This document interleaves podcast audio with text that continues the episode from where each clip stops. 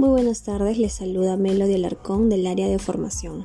En esta oportunidad se les informará sobre las evaluaciones obligatorias de seguridad y salud en el trabajo, por lo que ustedes deberán acceder a dicha evaluación a través de su GCCNet, donde les saldrá las, en las evaluaciones pendientes por lo que ya están lanzadas como nueva cuya finalidad es mantenerlos informados. Recordarles que tendrán hasta el día miércoles para la finalización de las evaluaciones. Que tengan un buen inicio de semana.